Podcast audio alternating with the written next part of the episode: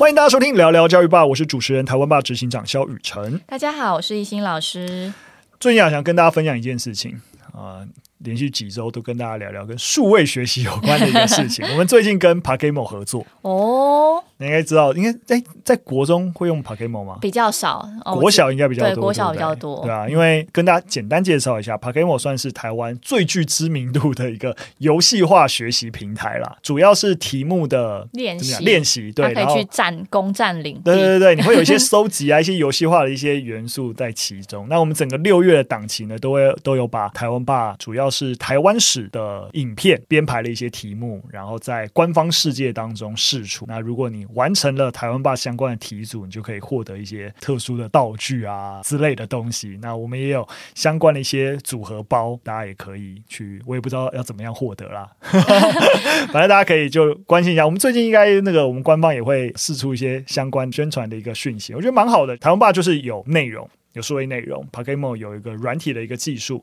那我们共同在思考整个数位学习的领域，我们还可以怎么样一加一大于二，那把这件事情推得更好。我觉得你们这个族群打得非常精准哦，因为我我有发现，因为最近因为已经六月了嘛，所以我发现最近就已经有一些后台的数据，就说哎，反应也真的超乎我们想象的好。对，因为可能最近你知道要期末考了，哦、对，大家可能也透过打游戏来练习题目。对啊，而且因为我们已经有上三支影片嘛，这三支影片应该也都已经快要十万观看，就是大家为了玩题目而就再去看影片啊，或干嘛的，是。对，效果还蛮好的。对啊，而且你们很精准，是因为小学其实蛮会使用 Pakemo 这个平台，对对，尤其五六年级的小朋友，又是我们的受众，对，就是台湾史嘛，所以哎，看影片又可以打怪，哇，蛮好，好棒哦，对。如果你本来就有使用 Pokemon，或者你的小朋友或者你的学生，你有让他们使用 Pokemon，哎，其实最近都可以，整个六月都可以看一下台湾爸跟 Pokemon 合作的台湾史的任务。好，那我们就直接进入第一则新闻。那第一则新闻要来分享艺兴的专长领域，特教领域，也是，也是一个蛮近期啊、呃、新闻上在讨论的事情啊，就是有一个家长他带他自己有妥瑞氏症的小孩去看电影。那大家就知道，如果是妥瑞氏症，他会不自主的发出声音。那你知道电影院这种地方其实就很需要安静，所以他一直发出声音，然后在电影院就有被算是被路人骂了。后来。母亲就道歉，然后中途就离场。然后离场的时候认为说：“你看社会就是这么残酷啊！”那就上个新闻这样子。这个新闻出来呢，其实就是因为有网友他在脸书社团上分享他自己看电影的经过啦，所以也必须要说，这个女生讲的话也是一个转述的一个结果。她就在分享说：“哎，她看电影的时候就一直听到一些刺耳的一些啾啾啾的一些声音，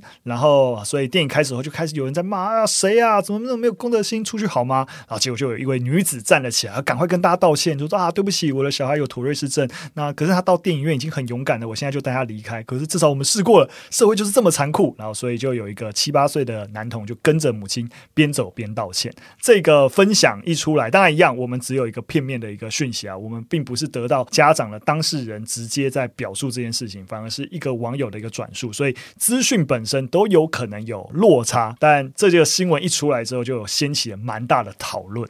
那这边我跟大家补充一下，什么是妥瑞氏症？嗯、那它通常比较常出现在学龄前到青春期。那它症状包含是声音型跟运动型抽动的综合症。那它不会不自觉的。呃，不受自主控制的发出，比如像清喉咙的声音啊，或是耸肩、摇头晃脑等等。那但其实这个患者本身并非故意或是习惯性做出这些动作。嗯，那症状其实是因为他脑内有一些多巴胺不平衡。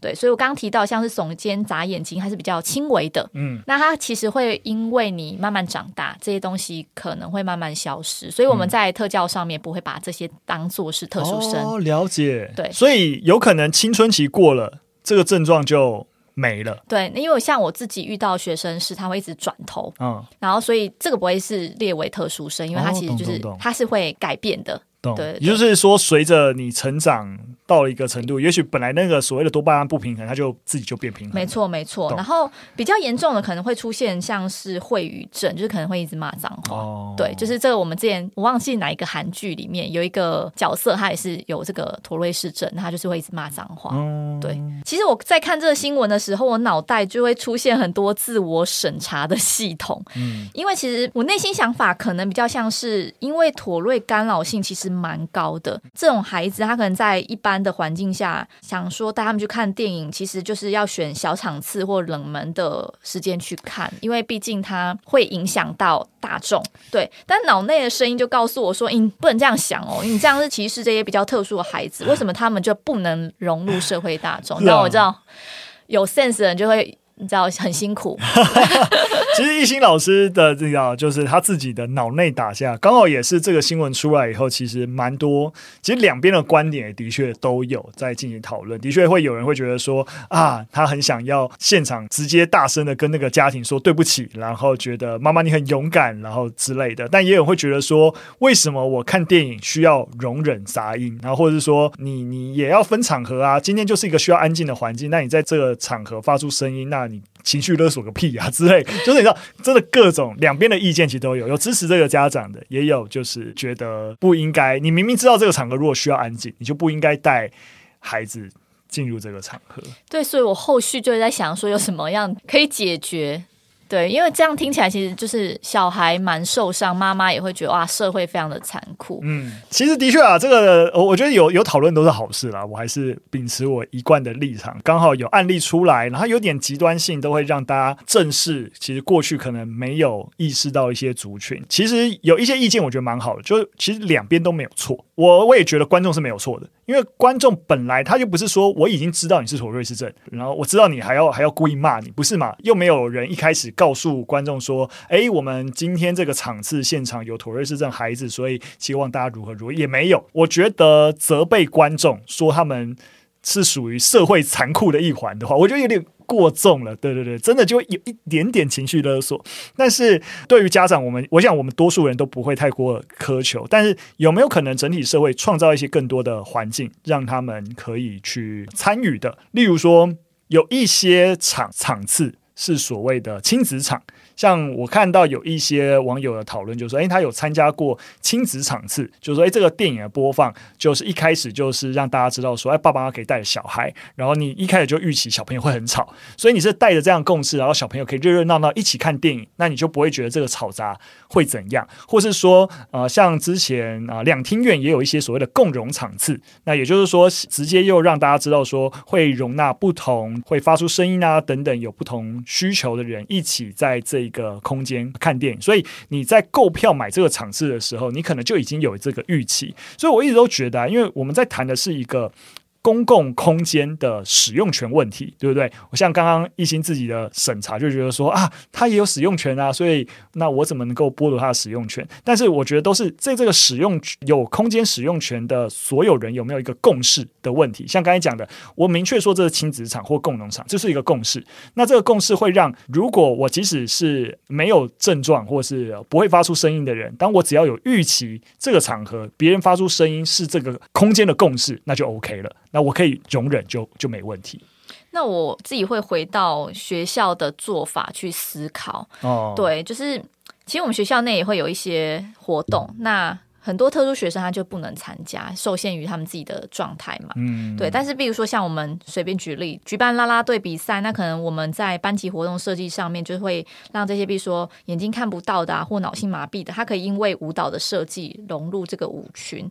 但是这个就是真的比较是小范围跟。彼此有关心的人，大家会退一步去让这个特殊的孩子能够融入。嗯、对，但是 想到这个就是残酷的社会，真的是我心中的一个你知道石头，就会觉得呃，学校是有办法做到这样的，但延伸到社会，让社会大众都退一步，或是去接受这些呃比较特殊的人，真的是比较难一点点的。所以我我觉得如果有些具体的做法，像我刚才说的，如果你是在啊、呃，例如说，还是让他们可以报名自由场次，然后例如说在看电影的时候，放映之前才告诉大家说：“哎，我们现场有妥瑞氏症，呃，请大家多帮。”我觉得这样是没效的，因为一样，我购票当下已经我预期我获得的体验是一个安静、可以专心在看电影的场次。然后你突然在播放前才告诉我说：“哎，有一个妥瑞氏症播。”我觉得还是回到我刚才讲的核心，还是大家对于共同使用空间的人有没有在使用上的共识。那等于你是在一个突然。告知有这件事情，然后请大家一定要尊重。所以我觉得还是像刚刚说的，如果有一些空间，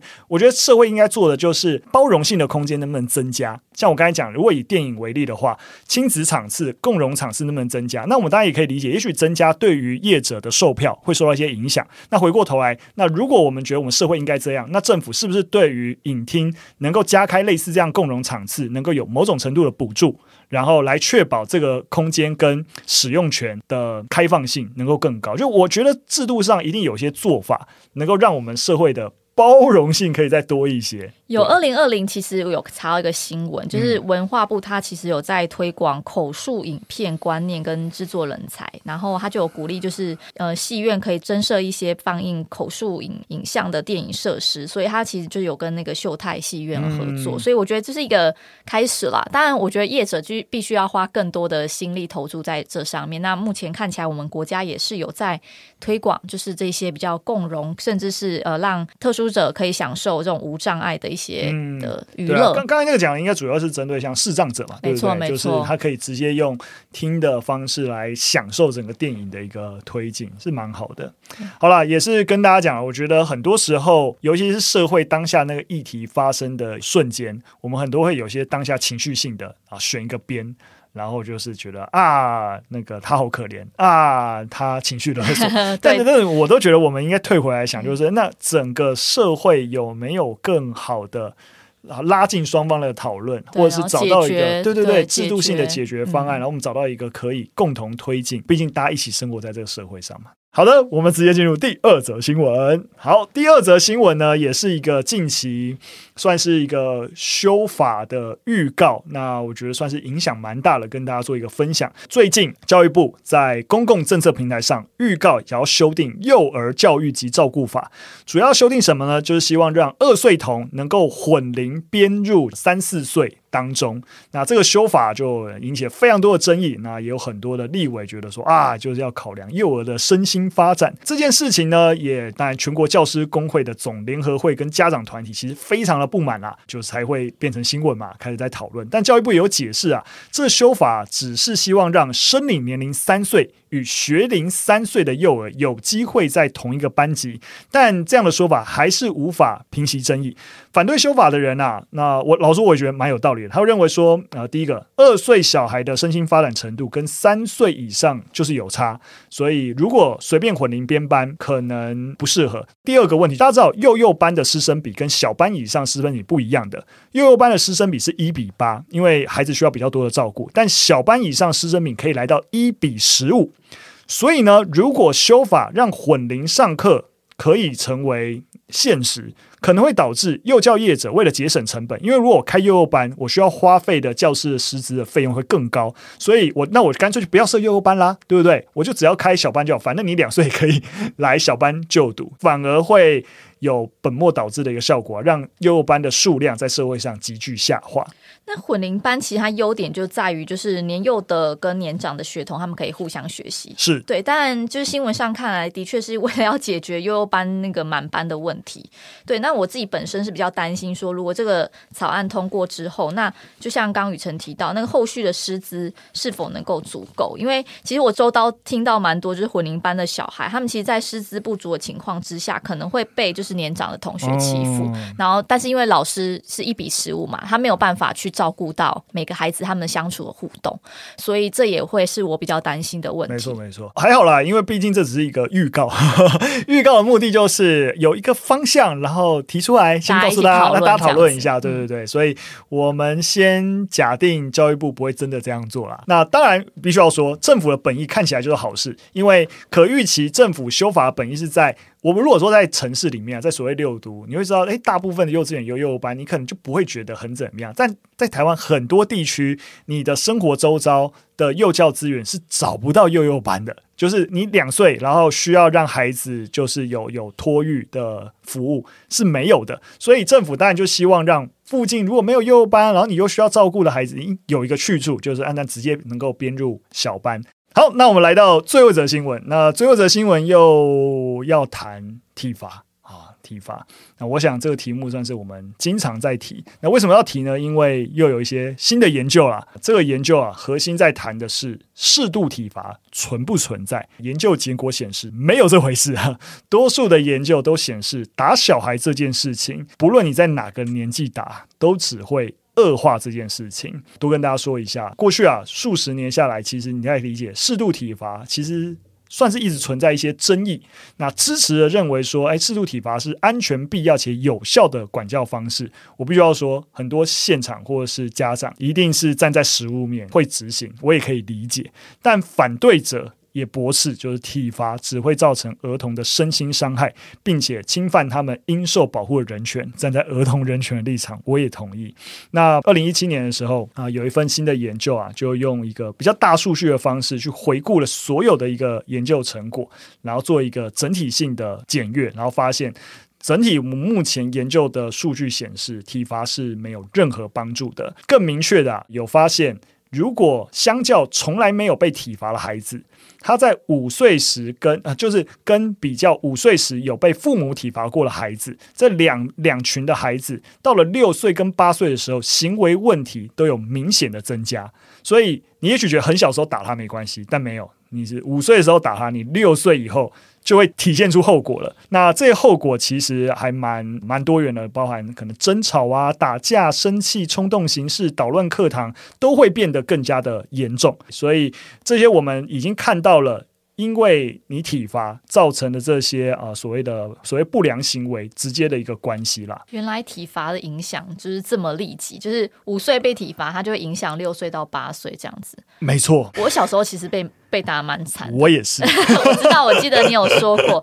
但你说你到某一个年龄之后，妈妈其实就不打你了。对，呃，十二岁，所以是到 不是六岁，小六之对对对，就我进入青春期以后就不打。而且我不知道我有没有跟大家分享过，我妈还有自制刑具，因为她后来发现她要打人需要花力气太累了，所以后来有一段时间更常叫我们罚跪。就是就就跪在那边，就直接是。我很常被罚跪。对对对。但后来有一次，因为我我跟我弟差一岁，所以我们就经常一起胡闹。他有一次发现我跟我弟在跪的时候，还在那边嬉闹，你知道，然后就没有检讨的意思。对对对对，所以想要加重这个罚跪的难度。后来呢，他就找了一条木条，然后你知道，就是那个那种台啤那种啤酒瓶的那个。啤酒盖不是尖尖的，它反钉在一排的木条上，就是在倒着钉哦，钉了一排的啤酒瓶盖，然后让我们兄弟跪在那上面。比跪算盘还恐怖，欸，真的，你知道吗？我我长大以后，每次跟朋友分享我妈做这件事情，都没有人相信，你知道吗？就是怎么可能？怎么有？怎么有家长这样？嗯、后来甚至让我自我怀疑到，我是不是你知道？就是记忆错记忆错字，什么做梦到啊？什么误会我妈？所以我还有一次，我就真的回家问我妈，她以前有没有做过这件事情？她还非常得意的说：“哎，有啊，我很聪明吧？” 吓死我了！我觉得体罚算是我们这个世代，甚至是比较上一世代的共同童年经验。因为我自己在课堂上带体罚这个议题的讨论，嗯、其实多数的小朋友，大概百分之九十的小朋友是有被打吗？没有被打、欸，没有被打了吗？真的，他们就是说，他们完全不懂为什么要被打，而且他觉得，就是家长从小到大都是爱的教育。哦，这样蛮好的啊。所以，我诶，是不是跟你们学校的？属性还是有些可能有一些关系，对，毕竟你们学校相对素质跟状况还是比较好的，比较对中上。然后，所以在上那个课的时候，其实我就会变成是我请他们去访问爸爸妈妈体罚的经过，然后他们回来跟我们分享说：“哦，原来我爸妈被打这么惨呢，我爷爷奶奶那么凶。”但他们其实本身是没有这些经验的，了解了解。所以可以看得出来，其实我们目前在体罚这件事情上面，应该是有一些共识，是尽量用沟通。用爱的方式去灌溉它，但我有听过另外一种说法，其实我蛮期待有这样的研究。就有人说，其实就三岁以前还可以，还是可以打，因为这研究是五岁嘛，对不对？对，你知道三岁以前就是其实我我你你没法讲道理啊。对，以下的言论不负责任，就是听朋友说，他们说其实三岁以前就是小朋友还是动物，嗯，就是一个没办法。就是好好讲理，对，所以三岁以前 就是能打就赶快打，没有啦，就是还是有一些规则是需要让他知道说，哎，这个东西不能碰，因为碰了可能有危险、安全。但你你不可能跟三岁以下讲道理，没错，所以不如让他在肉体上有一点疼痛感，就知道这个疼痛跟这个我要你禁止的东西有点连结，你就不敢碰这些东西。因为我不要说，我们上次上次讨论到这个题目的时候啊，我个人也还是会觉得说，我我对于已经尽力的家长，最后逼不得已使用体罚，我也我也讲过，我有朋友也这样，但也是三岁以下的小朋友啊，我其实很难苛责他们，其实真的很难苛责他们。所以，如果我们有找到一些三岁以下研究，我们再跟大家分享啊。那刚刚艺兴讲的也是，我们期待。啊、呃，有一些新的研究能够佐证，但我们还不确定，对不对？以下不负责任，对对对，以上不负责任，对，对，所以大家还是先不要打。那我们有一些研究的一些证据，我们再跟大家分享。那我觉得还是回到简单，还是跟大家讲了，就是我一样，我对于最终没有管教手段，然后。非不得已适度体罚的家长，我还是予以同情。但我还是希望我们所有人在了解，我们已经分享这么多的研究证据，它就这样摆在眼前，还是希望大家不要太轻易让体罚成为你的最后手段。有没有可能有其他的方法？我自己在想，如果有孩子，也许。禁足会是我的最终的手段，就不让他对，不让他出去。我应该不会让他打电动之类的。对对对对，那就剥夺他某一些他很喜欢的东西。那就我觉得这应该就是最严重的处罚。这当然啊，三岁以下又是不一样的问题。我们之后再跟大家分享，再之后再找一些资料。好的，那非常感谢大家收听了，今天节目就到这边。如果喜欢我们的内容，或有任何的建议，或是对于三岁体罚你有任何的一些资料，好不好？都欢迎能够告诉我们。那一样，如果希望能够支持我们继续，不论包含台湾吧，能够继续。做更多的一个内容，都可以到我们商城去逛逛，直接支持我们。那我们今天的节目就到这边，我们下次再见，拜拜，拜拜。